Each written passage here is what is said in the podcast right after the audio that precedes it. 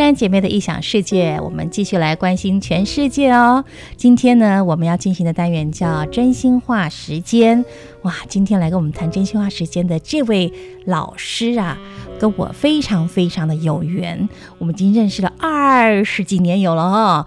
然后真的是从小姐到欧巴桑了。好，了，这是呃我的啊、呃，应该讲身心灵整合疗愈师啊，杨林老师您好。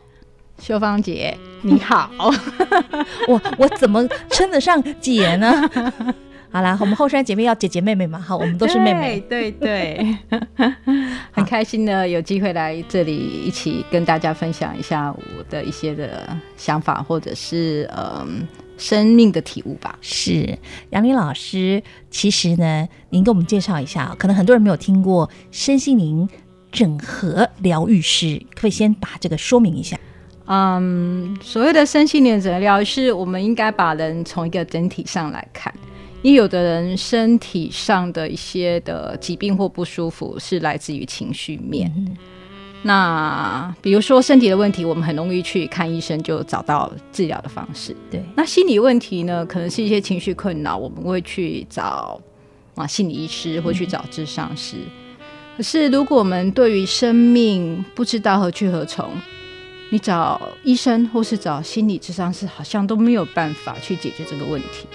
那我就慢慢发现说，我会整体性来看待生命这件事情，然后帮人找到，不管你是身体上的病痛，或是情绪上，或者是你对未来人生有一些的迷茫，那我就整个帮你理清楚，那你就知道路要怎么走。迷茫当然大家都有了，相信老师当初也是因为迷茫才接触这个身心灵疗愈的嘛，对不对？那当然喽，受苦的人就会去找办法让自己不再受苦。而且您本身，我最佩服您的是哈，您本身学的好像跟这一点关系都没有，然后你为了要啊、呃、学习这方面的，又去读硕士，又去读博士，哦，真的花了很多的心血，而且都是当了妈妈之后做的事。是啊。早知道年轻就要多读书，但是没办法，而且读的书也都没用。不知道为什么年轻的时候我们都不爱读书，因为迷茫，不知道方向，不知道要读什么书。对，其实人生在早期，很多时候你都在找你自己啦。对，那只有慢慢慢慢去探索你自己的时候，才发现说，哎、欸，其实我是对哪里是真的有热情跟情绪跟那个喜好所在的。嗯，而且跟老师久了才知道，很多时候。哦，我们现在可能在佛家讲的是业力，然后，但是在我们正常人来讲说，哎，为什么会有一些阻碍？我就是想不通，对不对？是啊，因为我们怎么成长的，有时候我们自己也搞不清楚，就咕噜就长大了，咕噜就考上大学了，咕噜为什么别人很顺，我们就不顺，对不对？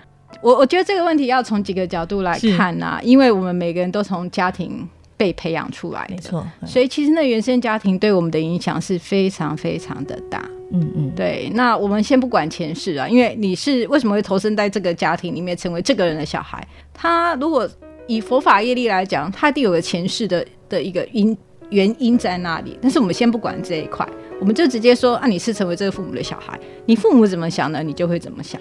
那有些时候事实上没有那么样的清楚，但是那个无意识里面，你会做出跟你父母一样的事情。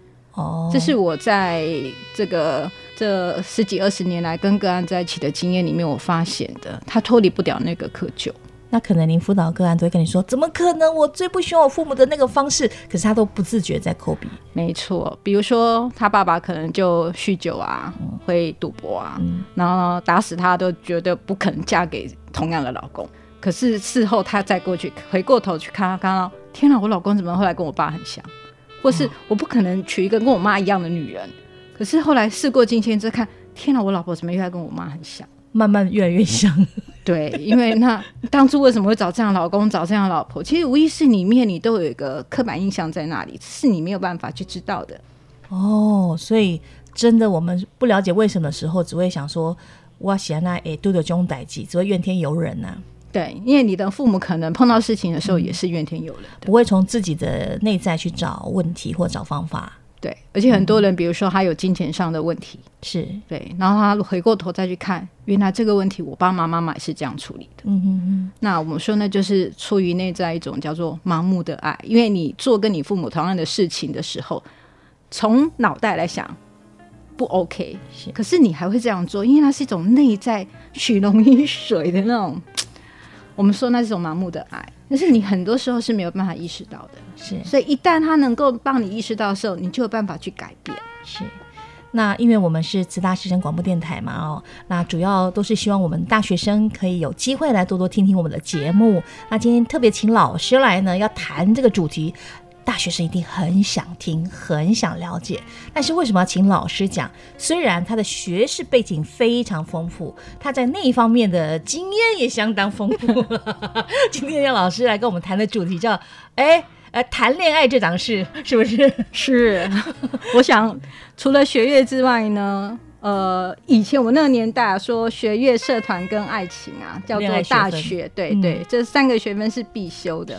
现在看起来是一样，还没什么太大的改变。哦、可是那个休息的方式可能会不太一样，说、嗯、社团形态可能在改变。对对，对，那功课的压力其实也没有没有太大的改变。嗯、那你渴求说有一个人能够懂你。好，当然我们现在很多元，也许是跟你同性，也许是异性。Anyway，你会觉得有人懂你，你想要跟他进一步两个人那种很密合的感觉，这种对于情感上的渴望，它其实都是存在在所有人的内在里面，不管是不是大学生，嗯，包括小孩子也会啊，他就很想要有一个好朋友。是，一旦他发现说我不是你最好的朋友，他就会很失落。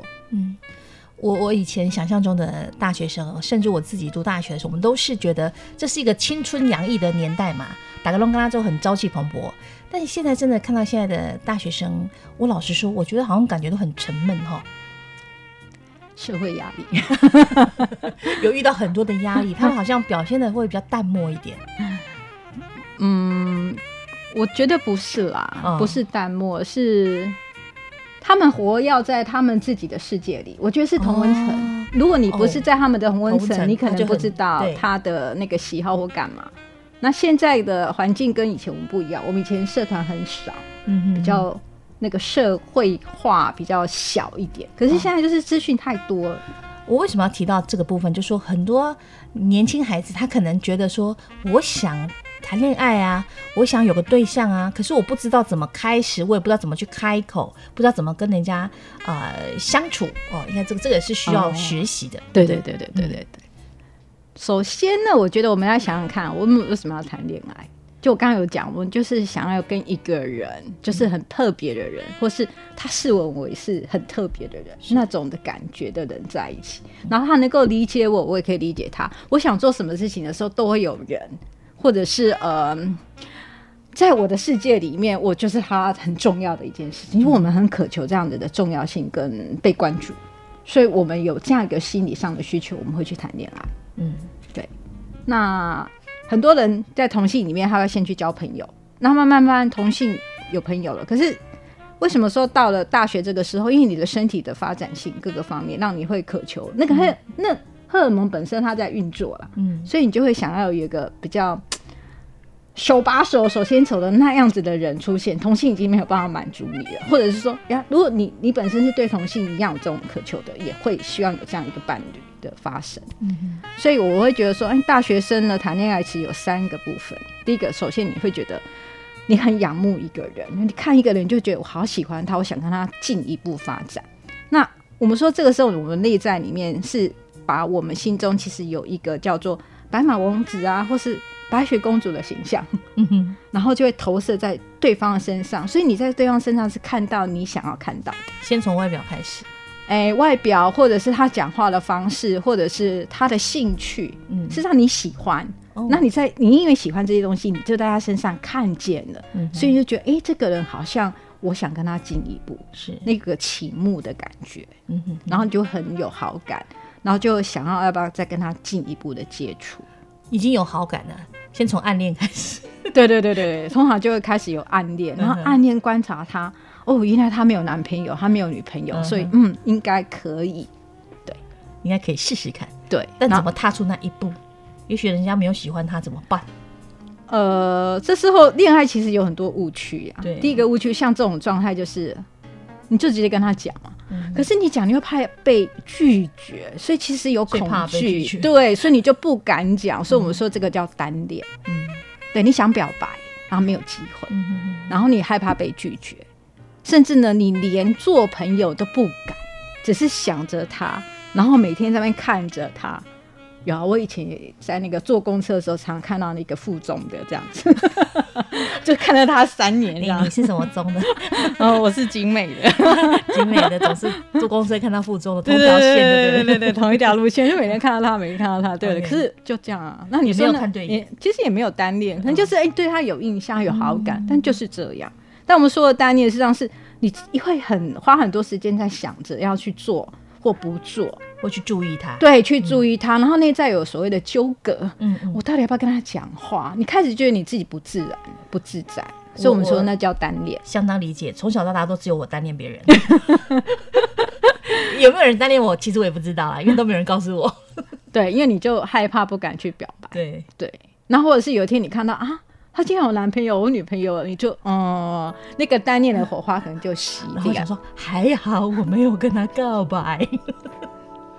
对，我们说单恋就是一方有意，那一方根本不知道，是或者是一方有意但不被另一方接受，这我们称为单恋。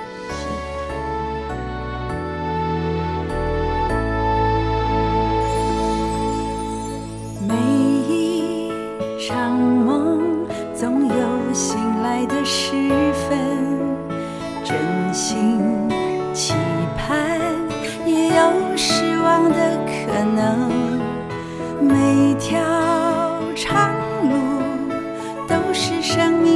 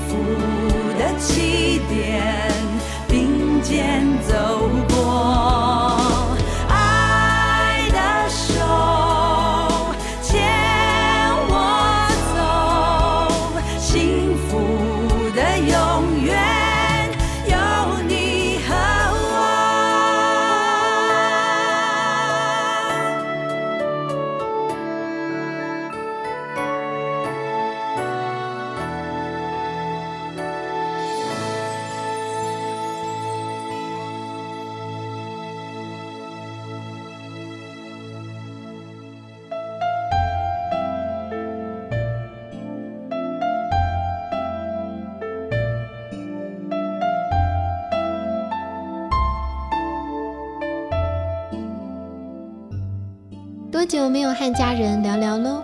找个时间坐下来说几句真心话吧。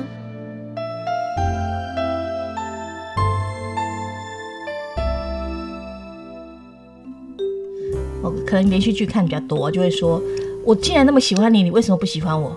我的白马王子就不是你啊，我的白雪公主不是你啊，所以你可以投射啊，别人也在投射啊。哦，对啊，为什么你喜欢我，我一定要喜欢你？哦，我就喜欢别人没？对啊，啊，那个叫我们讲的三角恋哦，对，就是恋爱误区，你进入了三角恋，就是我爱的人不爱我，爱我的人我不爱。哎呦，这叫三角恋？对，我甚至我也是一个人爱两个叫三角恋。啊，那叫劈腿，啊，对，叫劈腿。哎，那也是三角恋呐，对对，那三个人，那那这种三角恋会也很复杂。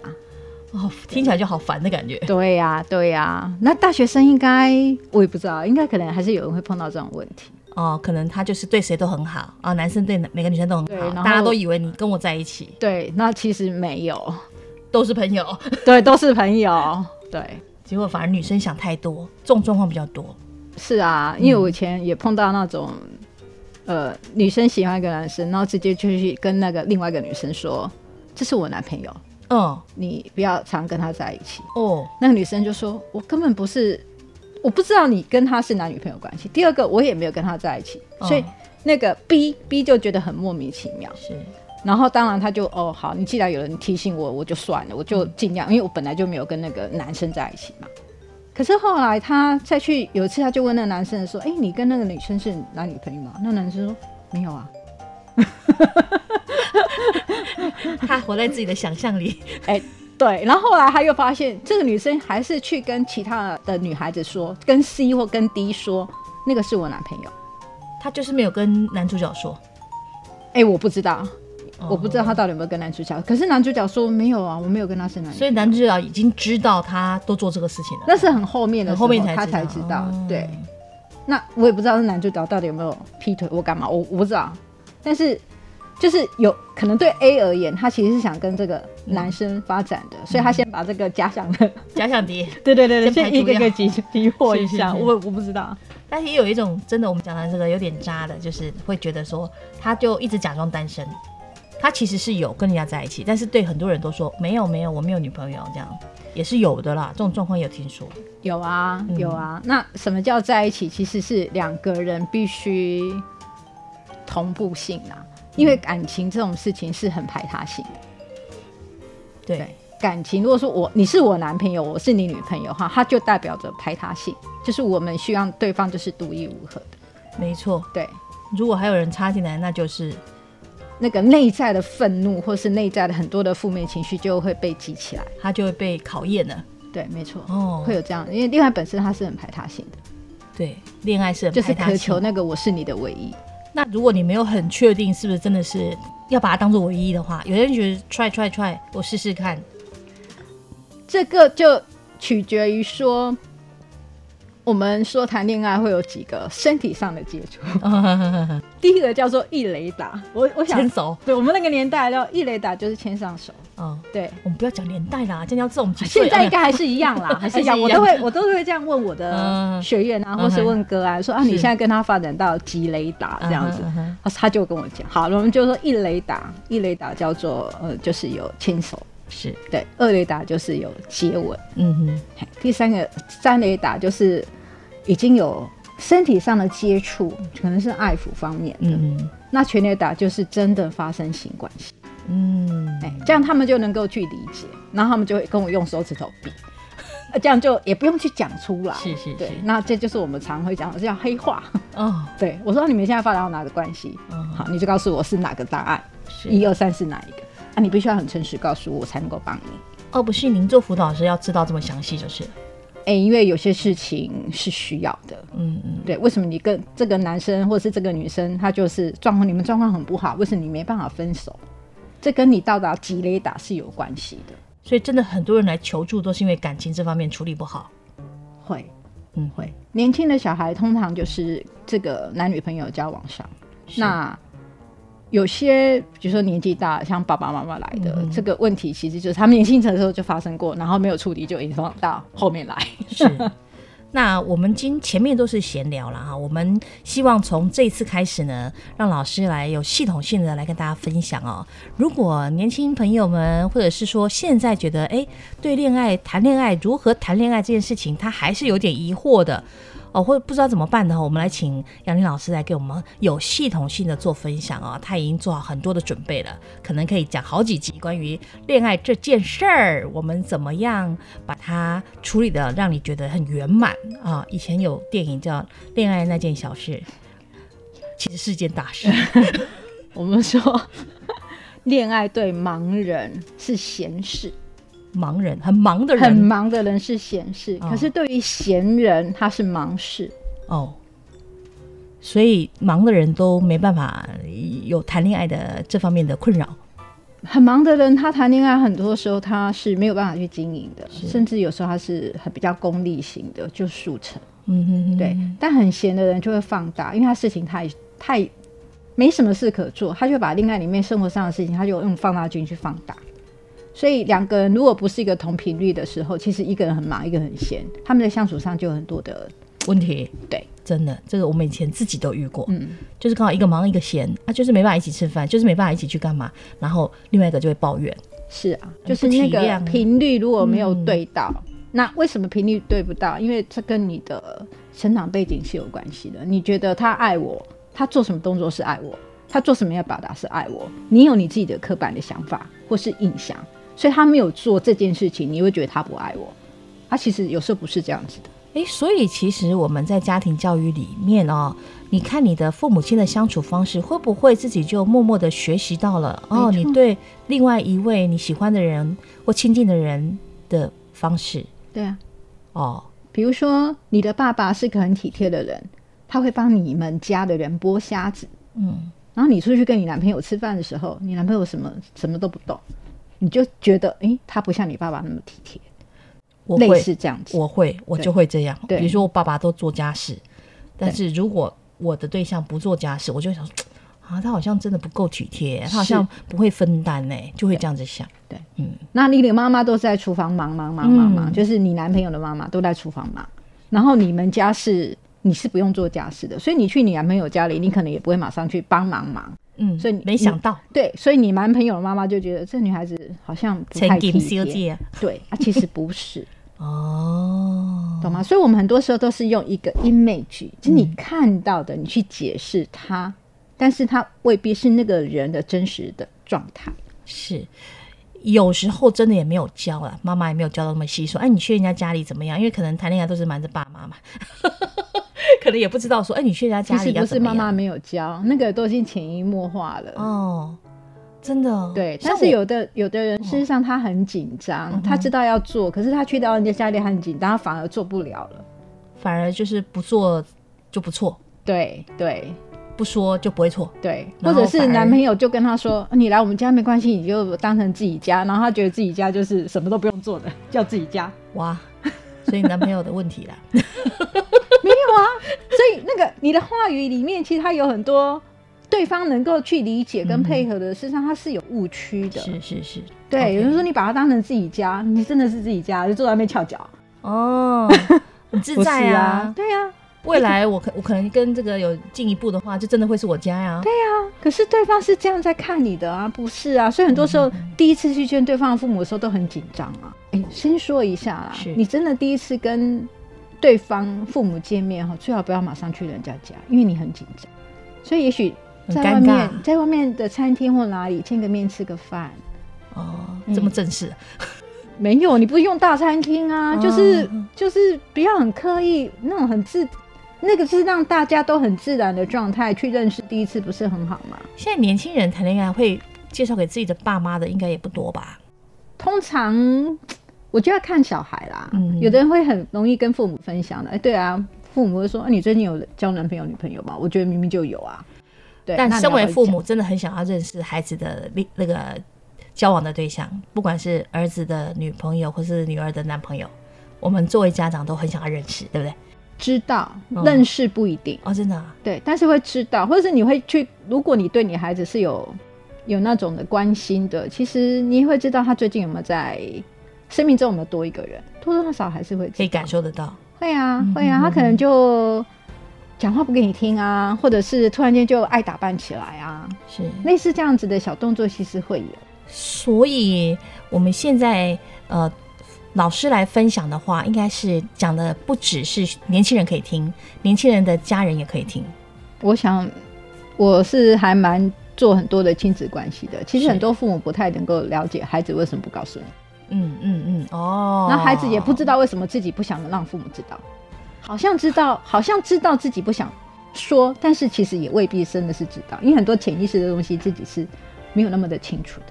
了解，所以我们的杨林老师从这一集开始，虽然是来跟我们谈恋爱这件小事，但事实上会牵引到我们的家庭的问题啊、亲子的问题啊，都可以聊一些，让大家知道一下。因为其实孩子大了也是有亲子关系的问题的。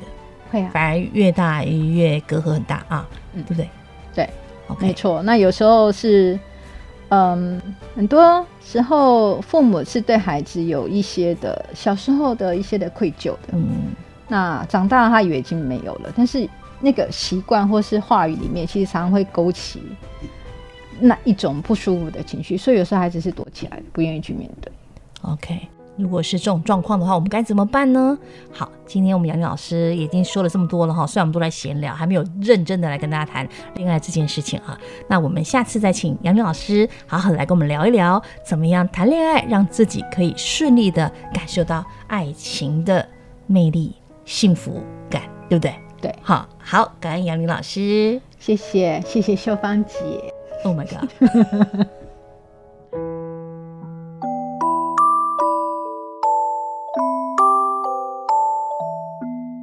现在您收听的是后山姐妹的异想世界，邀请您一起加入心灵能量屋，酝酿幸福，让爱发酵。